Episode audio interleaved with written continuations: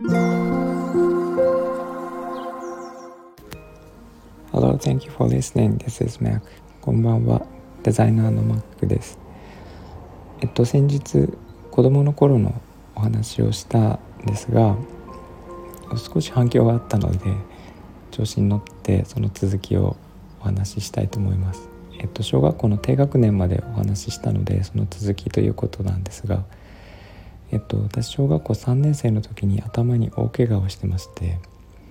でこれはあまりにちょっとあの衝撃的なので詳細は避けますが、えっとまあ、骨を折りまして頭の。でえっと、まあ、手術を担当した医師もあの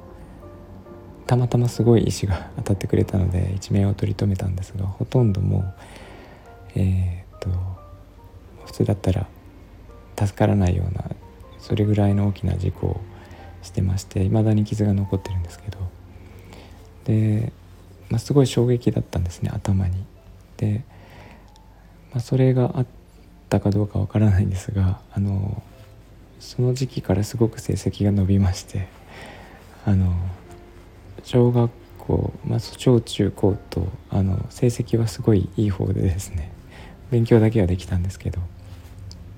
えっ、といつも上位を取ってる人でした。それで、えっと、うちの小学校あの千葉県の流山市にあるんですけどえっと小学校の頃から部活がありまして、えっと、結構盛んにやっていて私はあの前にもお伝えしたんですが、えっと、音楽部というところに入って、えっと、トランペットをやってましたでえーと、その頃もう本当にハマってあの小学校低学年の頃は画家になるって言ってたんですけど、えー、音楽部を始めてからもうトランペッターになるって言ってですね親に無理って高いトランペットを買ってもらってマイトランペットで部活に参加してたっていう思い出があります。でトランペットはあの音楽部の中でも一番え、ー、と人気の楽器でなかなかなれなかったんですけど私たまたまなって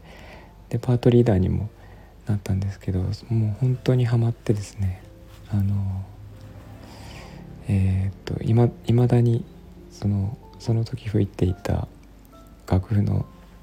えーと、音符を全部覚えてるんですけど、えー、まあハマった理由の一つにその、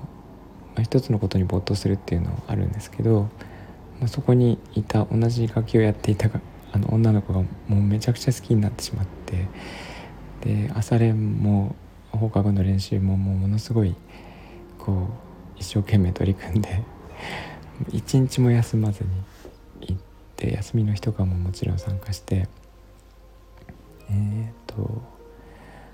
なんか結構上手になってで、えー、なんかいろんな大会に出たりしましてまあ写真残ってるんですけどなんかすごくそれはね小学校の時のいい思い出ですね。で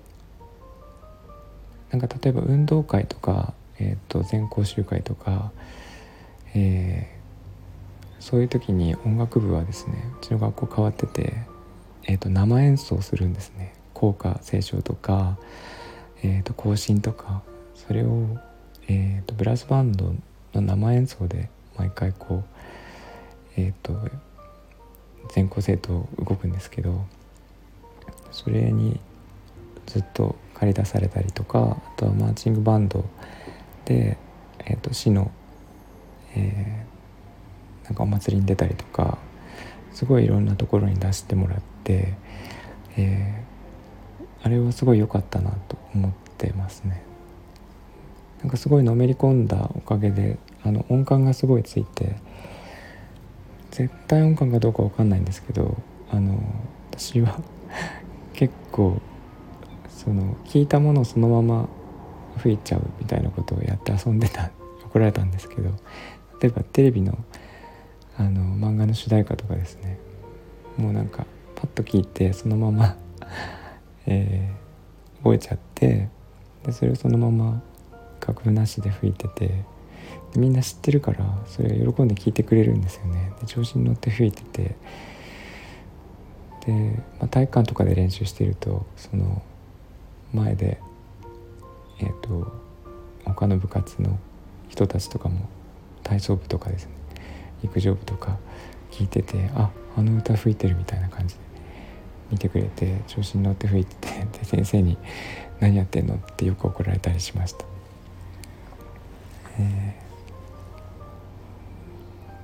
ー、そんな感じの子でしたね。えっ、とあもう結構時間経ちましたね中学校の時はまた別の部活をやってたんですけどそれはまた次回に話しようと思います。えっ、と皆さん小学校時代はどんな感じでしたか？私はそういうふうに部活にはまってほとんどが部活の思い出で、えー、ただ、えーと、父親が野球をやっててでそれに、まあ、小さい頃からそのキャッチボールに駆り出されて私長男だったのでその、えー、まあ、野球キャッチボールの相手としてよくこう投げ合ってたんですけどあの、まあ、野球やってた人で当然父親が昔も若かったのであのそれなりに速いボールを投げるんですね。もちろん100キロぐらいは当然出るんですけど、えーと、そういうのを普通になんかあのキャッチミットも買って与えられてでお前取れ」と言われて小学校2年ぐらいの時から100キロぐらいのボールを取ってた覚えがありますね。でそれにこううんと、まあ、付き合わされて自分も投げるようになってで結構速い球投げられるようになってそれやってたのが兄弟の中でも私だけだったのであの肩幅がね結構あってえっ、ー、となんだろう体格はねあのちょっといい方なんですね。細く見られるんですけど肩はすごいあるんですよ。えー、とそんなわけで野球もできてあのバッティングとかもねやらされて今でも打てると思います。それなりに。そんな子でした。えー、とまあでも HSP がその頃からあってすごい泣き虫だったりとかゴミ事案のところもあったり団体行動が苦手だったりとかして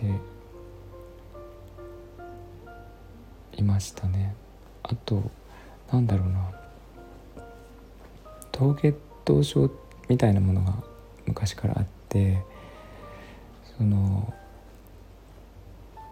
えーと、体に力が急にこう入らなくなってあのその場に座り込んでしまって立てないっていうのが本当に何度もあって特に放課後とかによくあってで、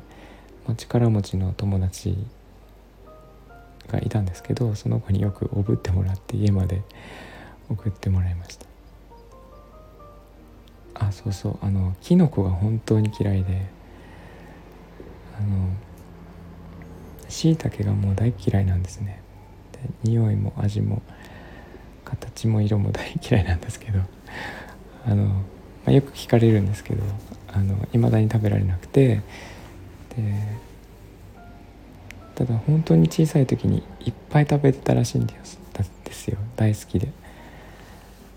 で、まあ、食べ過ぎてちょっと具合が悪くなってからもうすごい嫌いになっちゃったらしいんですけど。あの小学校の帰り道とかですねその当時まだその学校の周りもすごい田舎で家もあまり建ってなかった時に林の中とかを歩いてるとキノコが生えてたりしてそうするともうそこが通れなくて怖くてえー、っとすごい遠回りしてあの視界に絶対入らないようになんかそんな思い出がありますね。